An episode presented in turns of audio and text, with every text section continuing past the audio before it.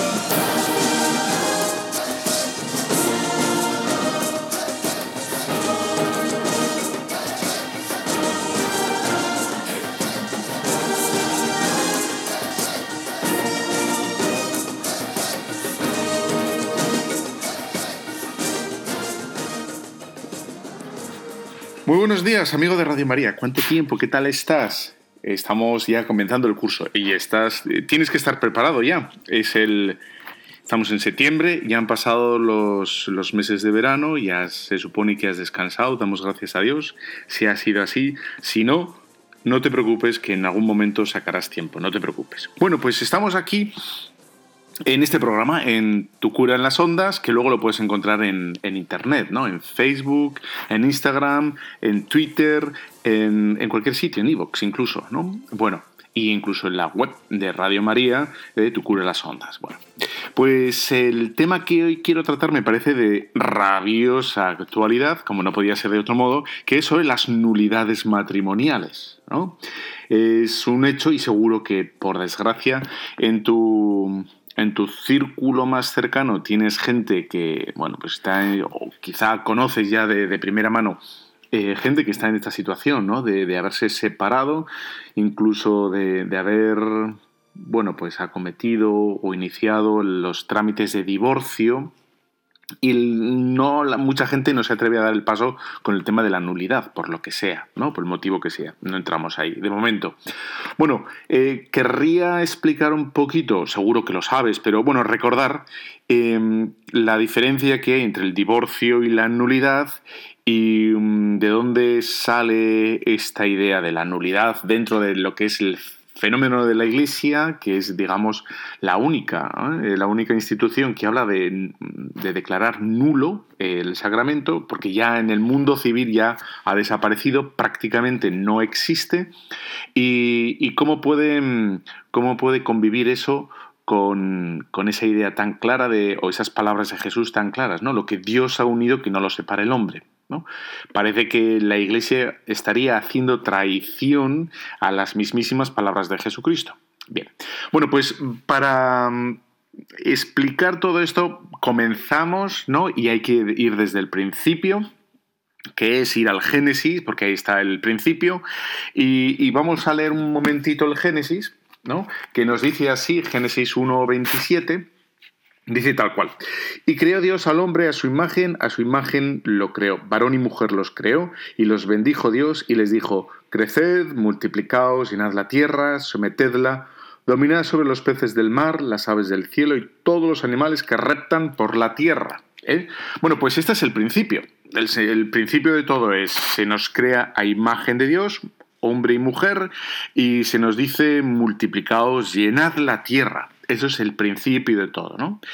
Em, por lo tanto, vemos lo primero, que es algo previo al cristianismo, lo de unirse eh, el hombre a la mujer y multiplicarse, eh, lo de la creación, la, nueva creación de cada una de las criaturas, porque los hombres eh, no, no, nos, propiamente no nos reproducimos, no nos multiplicamos, ¿no? sino que hay una hay una creación en cada uno de nosotros, ¿no? Hay una novedad absoluta. Nosotros no nos multiplicamos, que se multiplica en un eh, en una compañía, ¿no? Eh, los tornillos, las sillas, IKEA, los armarios, que son todos exactamente iguales, muy baratos, eh, si, los compras sin montar. Si te los traen a montar ya sería otra cosa. Y luego el quebradero de cabeza de que no te sobren en casa tornillos si los montas tú. Bueno, pues así no es el hombre. El hombre no es una mera eh, producción, ¿eh? como puede ser eh, incluso los animales, ¿no? Sino los, el matrimonio procrea, ¿no? Y hablamos de, en ese término, la procreación. ¿Por qué? Porque hay una novedad absoluta en, en cada individuo, en cada uno de nosotros que no existe en ninguna otra zona o, digamos, ámbito del, universo, del, incluso del reino animal. Los animales se multiplican, son individuos de la misma especie y punto. Nosotros decimos que en nosotros existe una novedad, ¿eh? que es la procreación. Hay una, una genuidad que y esto que voy a decir es muy importante, que y además lo sabes perfectamente, ¿no? En nosotros se da una novedad absoluta que es la libertad. Cada uno de nosotros somos libérrimos. ¿eh? Y lo de la libertad es un misterio gigantesco, porque el mundo animal se mueve por la fuerza de los instintos y los animales están sometidos a los instintos.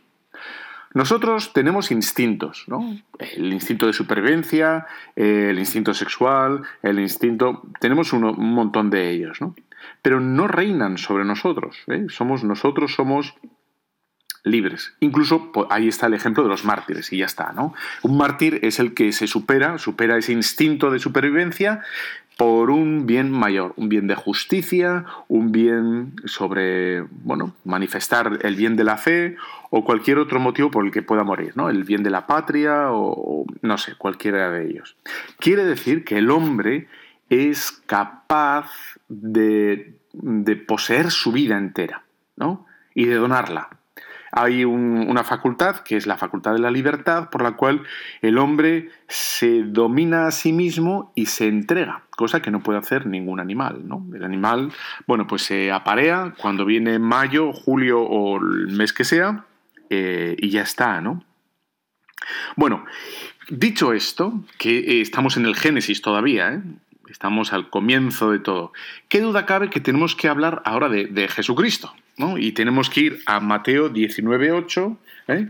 que, es donde aparece esta sentencia tan clara y tan firme del Señor, y, vamos a ver qué podemos sacar de, de, esta sentencia del Señor. Vamos a ver en Mateo 19.8, dice así. A ver, espera un momentito. Dice, cuando terminó Jesús estos discursos, partió de Galilea y fue a la región de Judea, al otro lado del Jordán, y le siguieron grandes multitudes y allí les curó. Se acercaron entonces a él unos fariseos y le preguntaron para tentarle. Esto es muy interesante porque no preguntan para saber, ¿eh? sino para caer, hacerle caer en trampa y pillarle en renuncio. La rectitud de intención aquí brillaba por su ausencia. Ojalá que en nosotros, siempre que acudamos a un sacerdote, incluso a la iglesia, a la oración, no vayamos a buscarnos a nosotros mismos, sino a encontrar la verdad ¿no? de las cosas. Dice así, ¿le es lícito a un hombre repudiar a su mujer por cualquier motivo? ¿No? Ya se ve que, había aquí conflicto, ¿no? Sobre el tema de la, del repudiar a una mujer.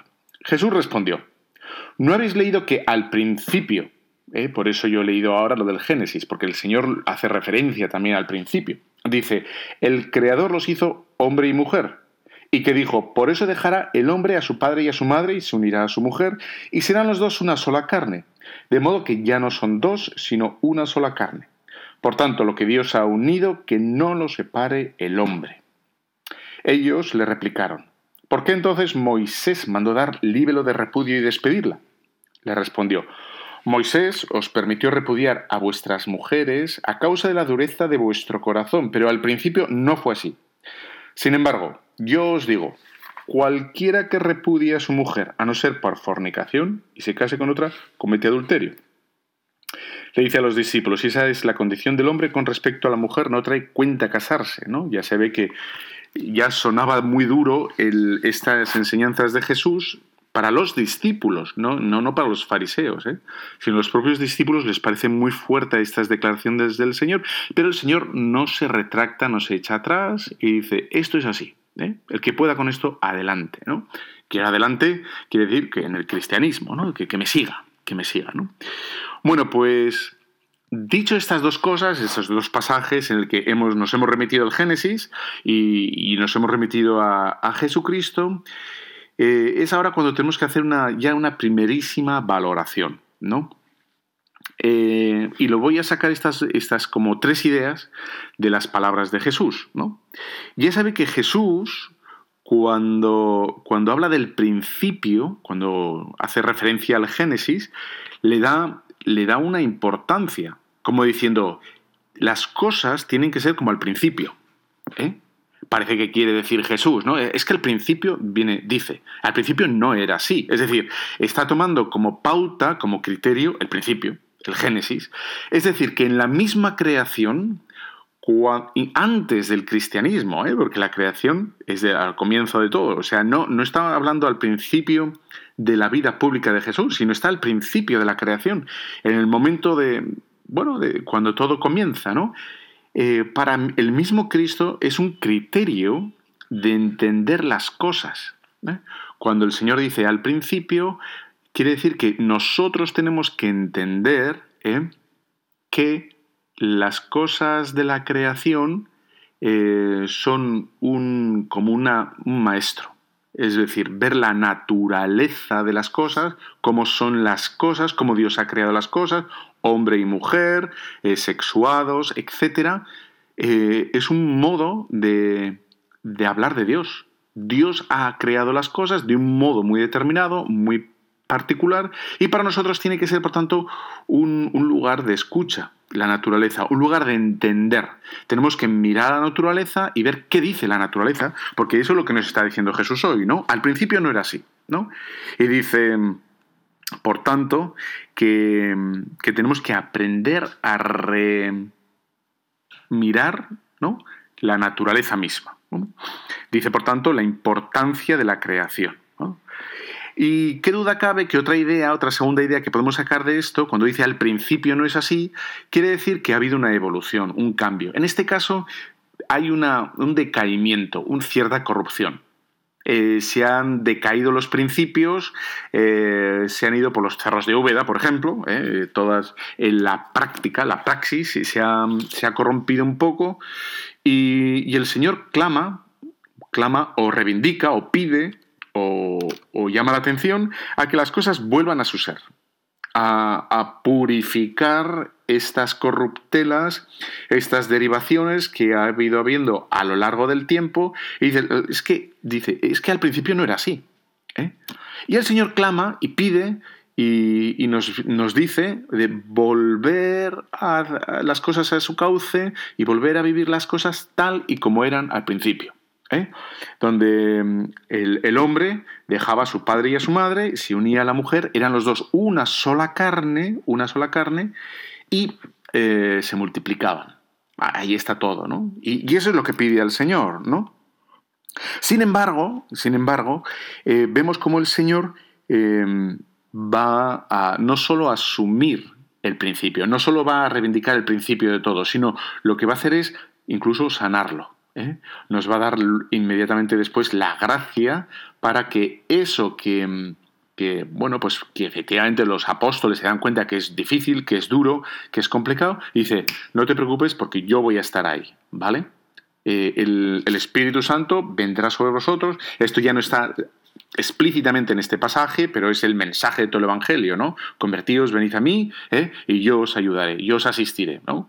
Eh, quien, está con, quien está conmigo, pues ya está, ¿no? Yo, yo le asistiré. Eh, por lo tanto, cuando el Señor nos está enseñando, nos está diciendo que hay que retomar lo del principio y no nos va a dejar, y nos va a ayudar a vivir coherentemente íntegramente el mensaje y por tanto, como ves aquí está Jesús eh, corrigiendo, purificando, elevando, sanando. Cuando dice al principio no era así, eh, os estáis equivocando, tiene que volver las cosas a su sitio y, no os preocupéis, no os preocupéis. ¿no? El, que, el que quiera, que me siga, que me siga. De tal manera que yo le asistiré, yo estaré con él. ¿no? cuando Jesús habla de asumir, Jesús asume toda la creación. Cuando dice al principio, no solo podemos hablar en este caso solo del matrimonio, pero es verdad que asume, por ejemplo, asume nuestra naturaleza social. El hombre es un ser social, necesitamos estar con la gente, aunque sea para pelearnos, pero necesitamos. No, para pelearnos no, eh, no. Pero bueno, da igual. Quiero decir que somos seres sociales ¿no? y necesitamos convivir. Bueno, pues el Señor asume eso y le da un nuevo brillo, una nueva dimensión, una nueva fuerza, que es, no, no, no solo necesitamos como para sobrevivir, sino decimos, el Señor nos dice, no, no, amaos.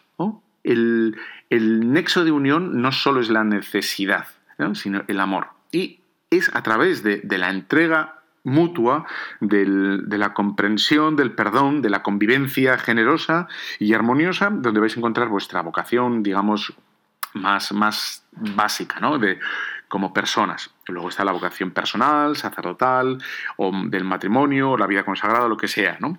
Bueno, em, esto es importantísimo, lo que acabo de decir.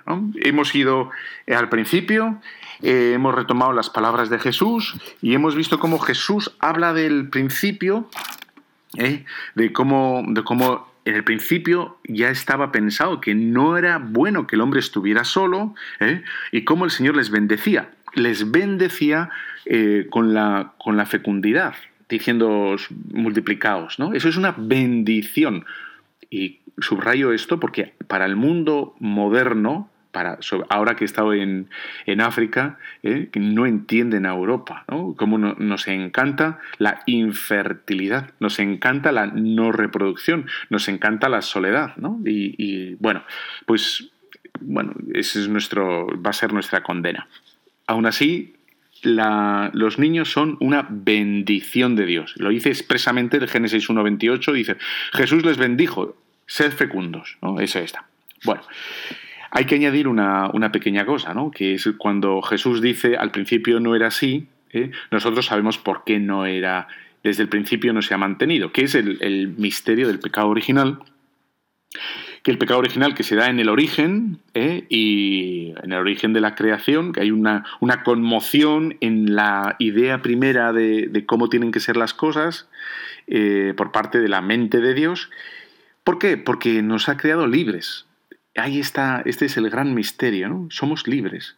Entonces necesita la creación pensada por Dios necesita y requiere nuestra cooperación libre, voluntaria. Así como los animales dan gloria a Dios, ¿eh? Eh, por el mero hecho de, ser animales, la belleza del león, de la jirafa, de la estepa sahariana, de, de todo eso, dan gloria a Dios por ser como son, nosotros tenemos que querer dar gloria a Dios, ¿no? Incluso con nuestros pecados, si nos arrepentimos, damos gloria a Dios, ¿no? Y de ahí que mm, en ese, en ese pecado original eh, aparezcan, digamos, las primeras torsiones o dificultades a la hora de, vivir esta entrega entre serán los dos una sola carne, ¿no? Y cómo se avergonzaban uno del otro, de, sus cuerpos, ¿no? De tal manera que luego va a poder vivirse la, sexualidad torcidamente, ¿eh? Em, habla de las fatigas de, la mujer a la hora de, tener hijos, ¿no? pero no porque sea, los niños sean una maldición, sino, bueno, está la dificultad de, engendrarlos, ¿no? de, dar a luz. ¿no?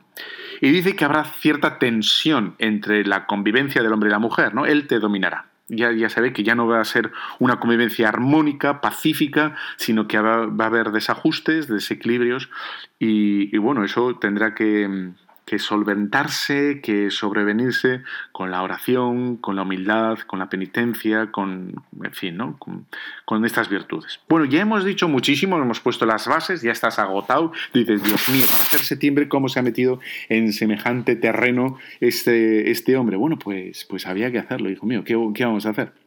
Venga, hacemos esta pequeña pausa. Te dejo esta pieza que es conocidísima, es el Ave María, pero es preciosa. Ave María, wow, qué buena es.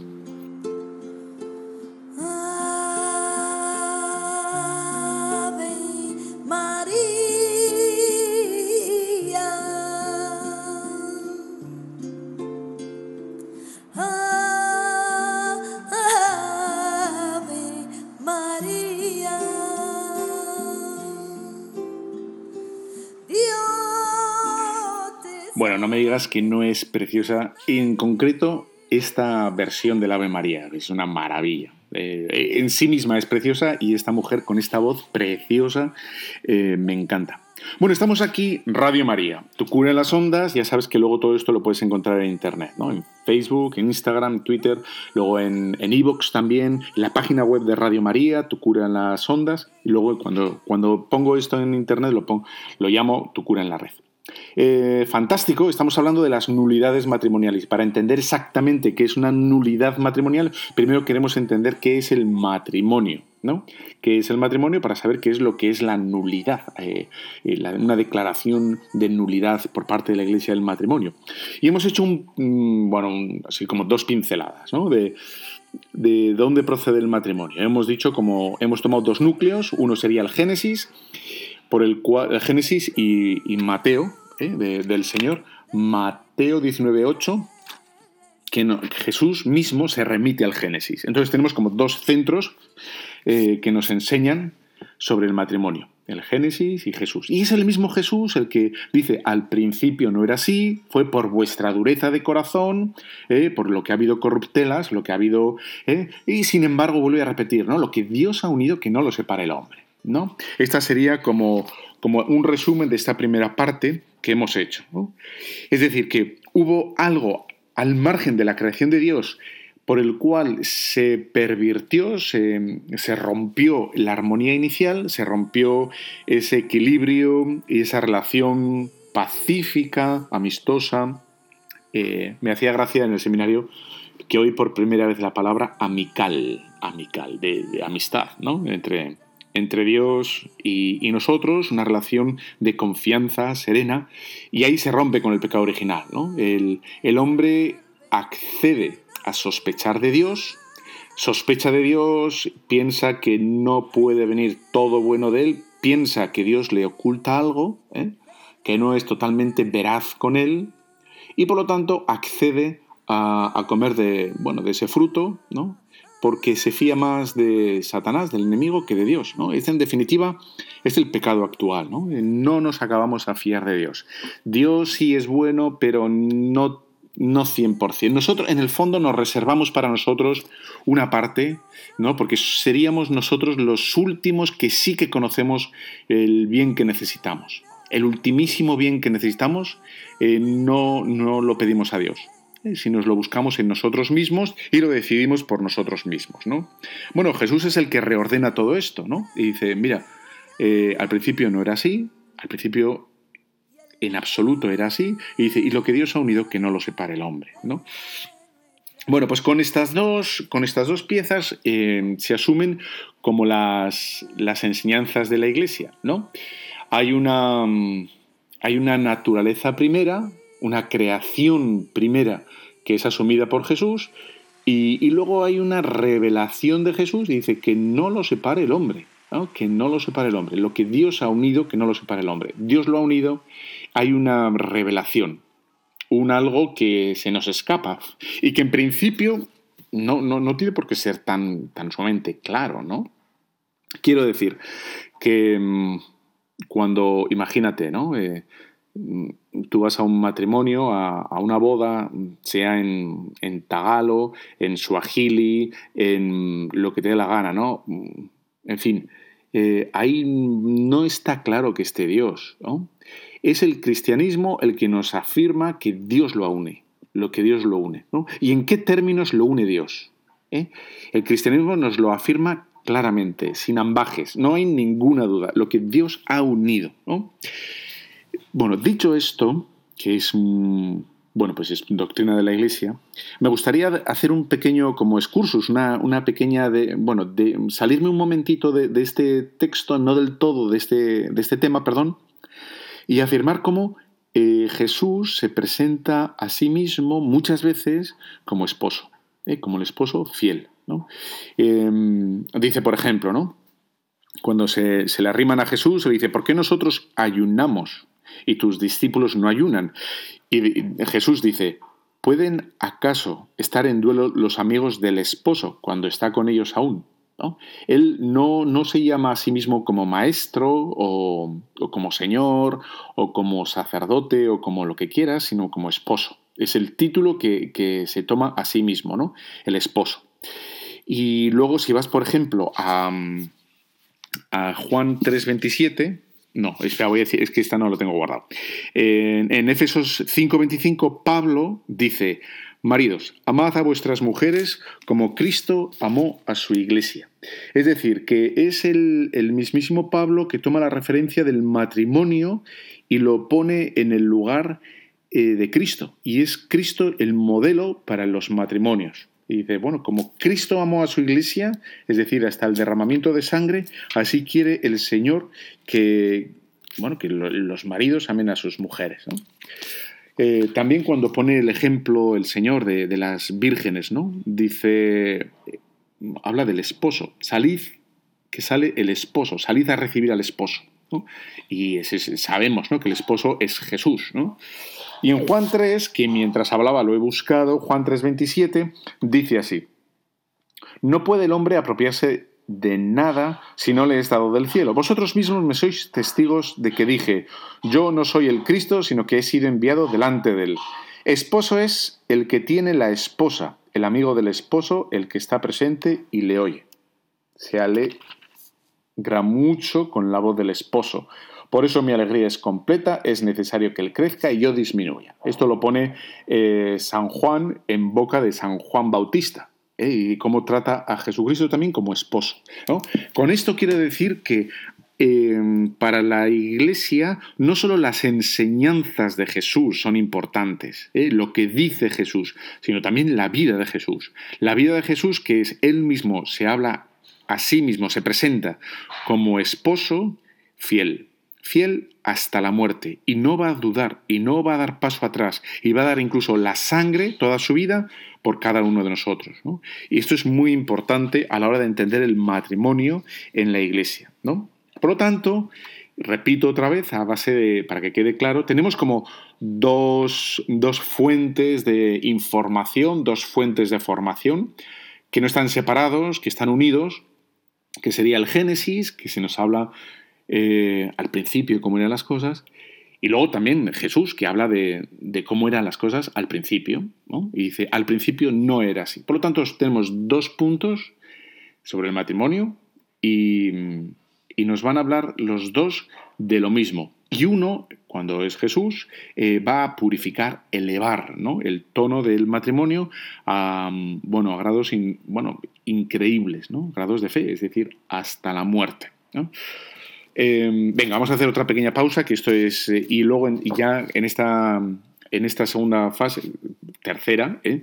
entramos en, en, harina sobre la nulidad, etcétera, etcétera. Venga, te dejo con esta canción que es bien bonita. Eh, entregarse del todo, que esa es la idea del matrimonio, pero también la idea del sacerdocio y de la vida consagrada, ¿no? Es una entrega. No, no somos nosotros eh, funcionarios, sino que hay una entrega del corazón y por tanto una disposición del tiempo eh, y de la vida personal de los sacerdotes, de la vida consagrada a los demás, ¿no? porque hemos entregado nuestro corazón y todo intentamos, bueno, intentamos en la medida de lo posible eh, y por tanto se entregamos al Señor y por tanto a los demás. Leones, todos quieren ser los campeones. Bueno, pues seguimos aquí en este programa, en Radio María, gracias a esta gran casa que hace tanto bien y que, oye, pues dala a conocer también, ¿no? Aunque a lo mejor te gusta algún programa en particular de Radio María, ¿eh? pues de no sé, hay tantos colaboradores que hacen tanto bien y, gracias a los voluntarios y currantes que están atrás, bueno, pues enlazar, ¿no? Tienes, puedes enviar links, puedes enviar noticias, puedes unirte a, Radio María en Instagram o a Radio María en Twitter o en Facebook y también conmigo te puedes, te puedes unir, ¿no? Ahí a través de las redes sociales. Bueno, haces bien y reenviando y, dándole al clic y al link y al me gusta y al ok y al fantástico y al los corazoncitos y darnos a conocer, pues es fantástico. Bueno, intentamos aquí dar a conocer algo que, si no lo hacemos, pues es que en muy poquitos sitios se hace ya, ¿no? Dar a conocer la palabra de Dios, dar a conocer la verdad, la alegría de la salvación, que no está en lo que dicen por desgracia los medios, que es haz lo que te da la gana, sino precisamente está en Jesucristo. Bueno, pues veníamos hablando, queremos hablar de las nulidades y para hablar de las nulidades hemos hecho un pequeño recorrido de qué es el matrimonio natural eh, al principio, cuando digo el matrimonio natural es, es, lo que ha habido siempre en todas partes antes del cristianismo, ¿no? El cristianismo no tiene una receta particular, ¿no? Es lo que lo que ya existía al principio, dice Jesús, al principio era un modo muy, muy particular, ¿no? Y es verdad que Jesús le va a dar una, dimensión nueva, pero no va a cambiar nada. ¿eh? Lo, que, lo que va a hacer es elevarlo, ¿eh? purificarlo, va a dignificarlo y le va a dar una dimensión, una proyección, pero inusitada, eh, podríamos decir que increíble. Y por eso hace falta fe, ¿no? Increíble quiere decir que que nos va a dar la posibilidad de vivirlo eh, en, bueno, pues como Cristo se entregó a, su iglesia, pues exactamente igual, ¿no? Con una generosidad y una entrega, pues al modo de, Cristo. Bueno, pues dicho esto, para, para, que haya matrimonio, por tanto, tiene que cumplirse estas, como estas dos creaciones, vamos a decir así, ¿no? La creación natural, esa que dice Jesús de al principio, lo que vemos en el Génesis, lo que vemos en la naturaleza, ¿no? Un hombre con una mujer se unen para, para tener descendencia, ¿no? Eso es lo que aparece básicamente, primariamente, ¿no? Y Jesús dice, ¿no? Y lo que Dios ha unido ya es, es Jesús mismo el que introduce en esa, en esa novedad, o en esa realidad, perdón, una novedad nueva, que es Dios. Ya no es como los animales, que, que nos cruzamos y ya está, ¿eh? Que unimos los cuerpos y ya está, como se aparean los animales, sino que, que Dios habla de, una intervención divina. ¿no? Dios los une. No, no, no es sin más nuestras voluntades. ¿eh? Que te quiero, fulanita, Juanito, Joselito, te quiero con toda mi vida. Eh, María Asunción, te quiero y te doy toda mi vida. No, no, no, no es solo eso. ¿eh? Hay algo más que, para la gente que no tiene fe pasa desapercibido, ¿no? pasa invisible, pero es Dios mismo quien une, quien ata, quien colabora, quien eleva y quien va a asistir a esos dos, ¿no? Claro, efectivamente lo va a hacer siempre, pero la gente solo va a acudir a ellos ¿eh? si tiene a, Dios, si, si tiene fe. Dicho esto, vemos por tanto que para que haya matrimonio tiene que darse estas dos condiciones, ¿no? Que tiene que ser el matrimonio primero y tiene que estar Dios por medio. ¿eh? Si no se dan las condiciones primeras, ¿eh? al principio, un hombre con una mujer, ¿eh? que se unan para ser una sola carne y con descendencia, si ya empezamos a ver que no se da algo de esto, no va a haber matrimonio. Habrá apariencia de matrimonio, ¿no? Y si Dios no está ahí para los bautizados, no está ahí presente de alguna manera, pues tampoco habrá matrimonio. ¿Vale? Entonces vamos a ir explicitando un poquito más qué significa esto para, entender que, primeramente, la nulidad eh, no es el divorcio.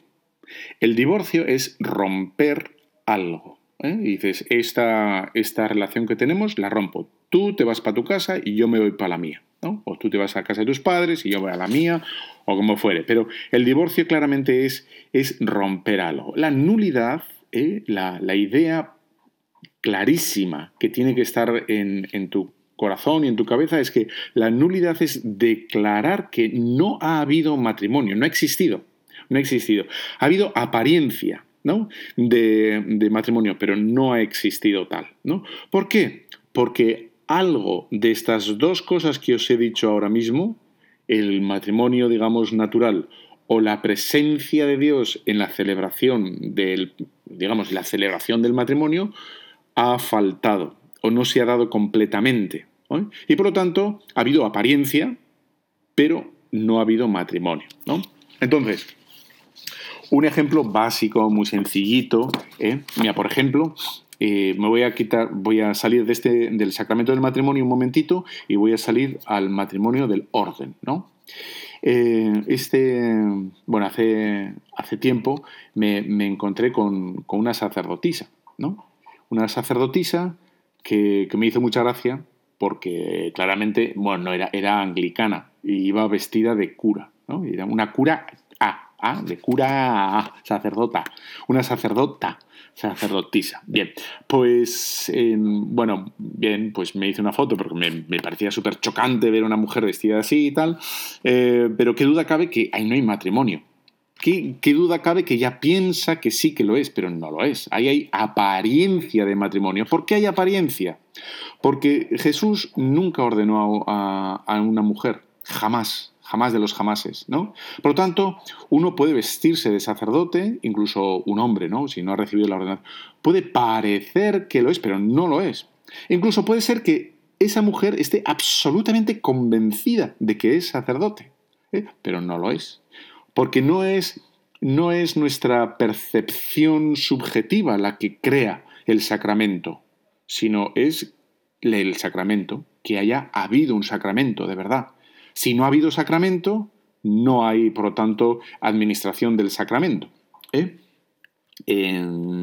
bueno, y en el colmo de los colmos, ¿eh? y volviendo al sacramento de en un sitio que la gente está muy mal, ¿eh? está fatal. Bueno, pues en un sitio hay un, bueno, no era católico, pero un sacerdote, creo que es episcopaliano, daba, hacía bodas para animales.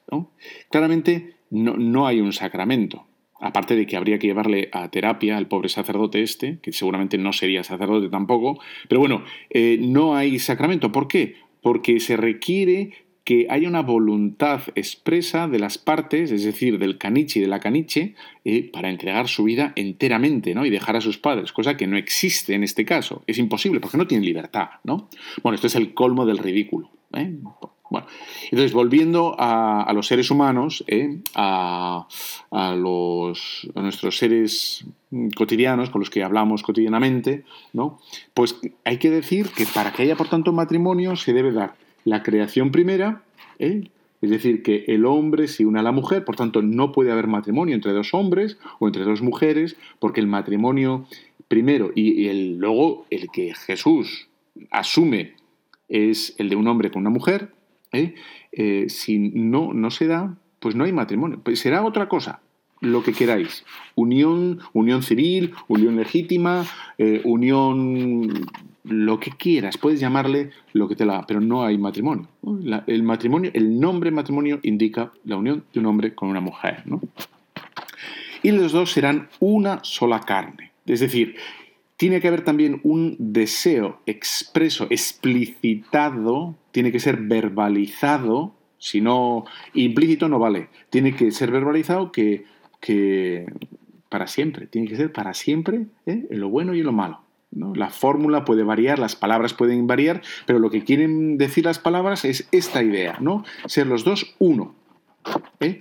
Que no es convivir, sin más, ¿no? A vivir en la misma casa, sino ser una misma carne, ¿no? Y esto eh, requiere algo que, solo el hombre tiene, que es la libertad, ¿no? Entregarse, ¿no? Y es, por lo tanto, significa ser capaz de entregarse. Una persona que no sea capaz de entregarse, por el motivo que sea, no por inmadurez, por miedo, por error, por coacción eh, o, por lo que fuere, pues no está haciendo el acto propiamente dicho de entrega, ¿no? Porque si por miedo, por error, por coacción o por incapacidad afectiva o de conocimiento, lo que fuera, eh, no se entrega, no hay matrimonio no hay matrimonio. Puede haber apariencia de matrimonio, pero no, lo hay. ¿no? Entonces, tiene que ser, por tanto, una persona libre, libre. Y cuando, cuando digo libre, quiere decir, significa que es capaz de asumir todas las obligaciones ¿eh? que requiere el matrimonio. Es decir, las obligaciones son dejar a su padre y a su madre, dejar a papá y a mamá. Y dice, no, es que mis padres les quiero mucho y tal. Pues, hay que quererles, claro que sí que hay que quererles, pero primero a tu mujer y ya no te debes a tus padres, te debes a tu mujer. Y ya no te debes a, tus hermanos, sino te debes a tu mujer y te debes a tus hijos. Por, este orden, primero a la mujer y primero a los hijos. Si una persona, por lo que sea, no puede, es incapaz de dejar a sus padres y a sus madres porque tiene una dependencia, ¿no? Es hijo único, y ha tenido una dependencia brutal por lo que sea y, se ve incapaz de, bueno, pues no hay matrimonio. Aunque ya se hayan casado en, el Vaticano, ¿no? Hay apariencia, ¿no? Si hay miedo, hay miedo, ¿no? Eh, miedo de, bueno, de, que se va a saber que estoy embarazada. Eh, se va a saber que estoy embarazada, vamos a casarnos rápidamente, qué miedo que van a decir, qué, qué horror, eh, qué vergüenza, qué humillación, esto, esto es un desastre para la familia, vamos a casarnos. no, hay, no hay libertad tampoco, hay apariencia. ¿no? cuando mm, llevan 18, 20 años, o yo qué sé, ¿no? 7 años saliendo y uno de los dos está como atrapado, ¿no? Porque ya conoce a la familia de la otra o del otro, está muy metido, muy implicado, eh, tiene dudas, no, sale, no sabe salir de ese embrollo, todo el mundo ya los da por casados, es incapaz de decir que, bueno, pues ahí tampoco hay libertad, ¿no? Ya se ve que hay una inmadurez para, para tomar el problema, el toro por los, por los cuernos y, salir, ¿no? Cuando hay una, también una, digamos, un, un error, ¿no? Un, una apariencia, cuando hay algo oculto en el otro, ¿no? Hay una, pues toma sustancias, hay una, toma, bueno, está depende de, drogas o de cualquier tipo de, sustancias y la otra parte, por lo que sea, no lo, conoce, pues ahí hay también un error de juicio. Un error, por lo tanto, está diciendo sí a algo que no conoce del todo y que, le está haciendo, vamos, que, que, si lo hubiera conocido no lo diría, ¿no? Pero tiene que ser, tiene que ser ahí, ¿no? En el momento de la entrega, en el momento en el que se dicen el sí quiero. Si el problema aparece después, ¿eh? si el problema de la droga o del alcohol o de la ludopatía o el problema de la infidelidad eh, aparece después, no, porque es para lo bueno y para lo malo. ¿eh? El problema es si, si estaba oculto o si estaba presente en el momento de la entrega. Entonces, entonces sí. Entonces cuando se puede em, iniciar el proceso de nulidad, ¿eh? Eh, de declarar nulo el matrimonio. ¿Por qué? Porque la otra persona estaba equivocada en, en su cónyuge, pensaba que era algo de la cual que si hubiera sabido no le hubiera dado el sí. Si una persona, si uno de los dos, ¿no? Dice, si no eran los dos, serán los dos una sola carne, ¿no? Y se multiplicarán, ¿no? Etcétera. Y dice, si uno de los dos eh, oculta el, digamos, la negativa a tener hijos y, no quiere tener hijos, es una parte esencial, una parte fundamental del... si, lo niega, que yo no quiero tener hijos y, bueno, pues esa es una parte esencial del matrimonio. Por lo tanto, ahí no habría tampoco eh, matrimonio. Si alguien se casa, esto es muy sencillito también, ¿no? Si alguien se casa eh, por simulación, ¿eh? por simulación quiere decir para conseguir, por ejemplo, la nacionalidad, los papeles de, eh, de residencia en un país, en España o en Francia o donde fuera. Ahí hay simulación, ahí no hay una voluntad de entrega, de ser los dos una sola carne, de formar una familia, ¿no? de, tener descendencia. no, no, ahí hay una apariencia de, matrimonio. Porque en el fondo lo que una de las partes estaba buscando, o quizá las dos, ¿eh? Eh, a base de dinero, es bueno, pues, pues eh, necesitar una, bueno, conseguir una nacionalidad. Bueno, pues como ves, todo esto interfiere, irrumpe, quiebra o desdice de, o es infiel, ¿no? Es un, a lo que es el matrimonio primero y a lo que Jesucristo ratifica después y pone a Dios. ¿no? También puede ser que falle algo en la forma, ¿no? que, mm, por ejemplo, eh, no haya testigos, el sacerdote no puede casarlos solo, ¿eh? tiene que haber al menos un testigo. Puede faltar la forma, ¿no? Y dices, bueno, que, el sacerdote no haya hecho bien los papeles. Bueno, pues puede ser, ¿no? Que, que no tenga el, el párroco del lugar, no le deje casar a otro. ¿No? Por lo que sea, yo que sé qué motivo. Bueno, necesita la delegación. El párroco, el que va a casar, necesita la delegación del párroco. Si el párroco dice que este no casa a, estas, a estos en mi parroquia, por el motivo que sea, pues no los puede casar. No, no, aunque vengan por la puerta, tengan las llaves y lo hagan, eh, no, no hay delegación, no, no, no hay matrimonio. Pero necesitan el permiso del ordinario, el que está ahí, ¿no? En esa parroquia. Eh, necesita, por tanto, que se cumplan estas dos dimensiones. ¿eh? La dimensión, digamos, primera de la creación, eh, sean los dos una sola carne, y multiplicaos, creced, dejar a vuestros padres, y etc. Saber, por tanto, que lo que implica la entrega, ¿no? que es, que es una entrega total, absoluta, ¿no? que no es una cosa, una apariencia, sino realmente es una entrega. ¿no? Y por tanto, como también es Dios el que está por medio, eh, que tiene que la forma en la que se realiza el matrimonio, es decir, el la administración del sacramento, que tiene un modo muy preciso de realizarse, ¿eh? Eh, a través de, la Iglesia, pues tiene que cumplirse también, ¿no? Para que haya una seguridad de que ha habido matrimonio. Y esto se da en el Concilio de Trento, ¿no? Lo, lo de los testigos, las firmas, etcétera, etcétera, porque, mm, bueno, echa la ley, echa la trampa, ¿no? Eh, enseguida empezaron a, decir, antes de que se celebraran, como ahora, ¿no? Los matrimonios en la iglesia, con dos testigos, delante del sacerdote, etcétera. Claro, la gente rápidamente empezó a decir, de repente, que no, yo, yo no estaba casado. No, ¿qué va estaba casado? No, no, éramos novios. Y dice, ¿cómo que novios? Si me prometiste y tal, no. Y entonces, como no había testigos, ahí a ver jaleo, ¿no? Por, tanto, la iglesia rápidamente puso los testigos, puso que el testigo cualificado, que es el sacerdote, el que da fe, eh, junto con los otros testigos, de que ahí sí que ha habido matrimonio, ¿no?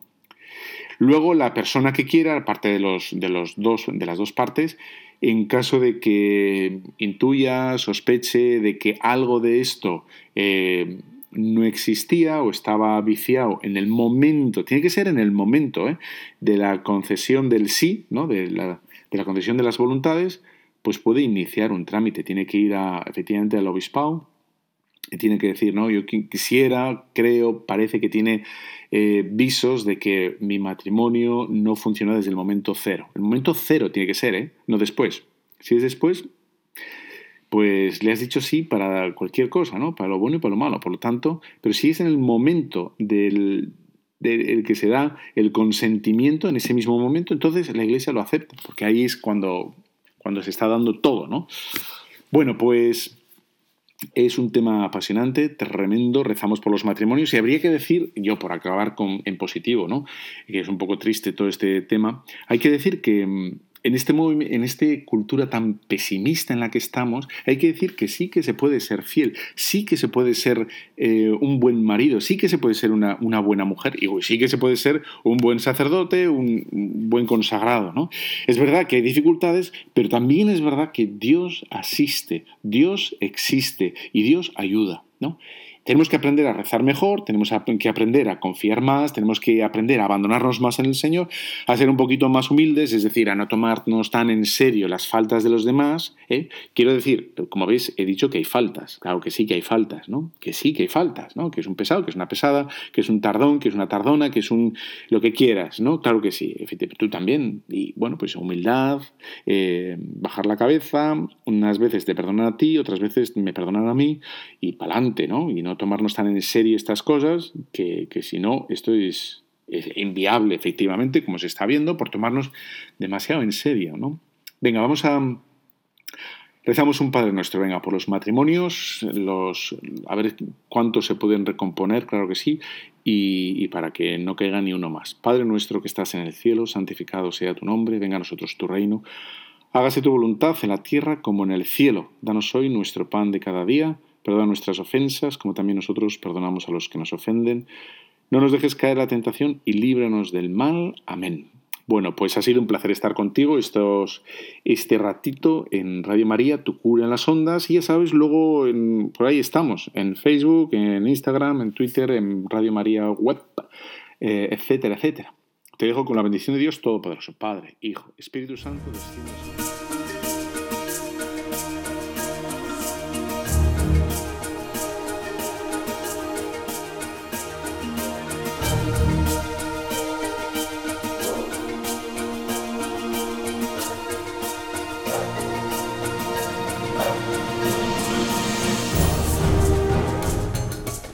Han escuchado Tu cura en las ondas con el padre Íñigo Ugalde.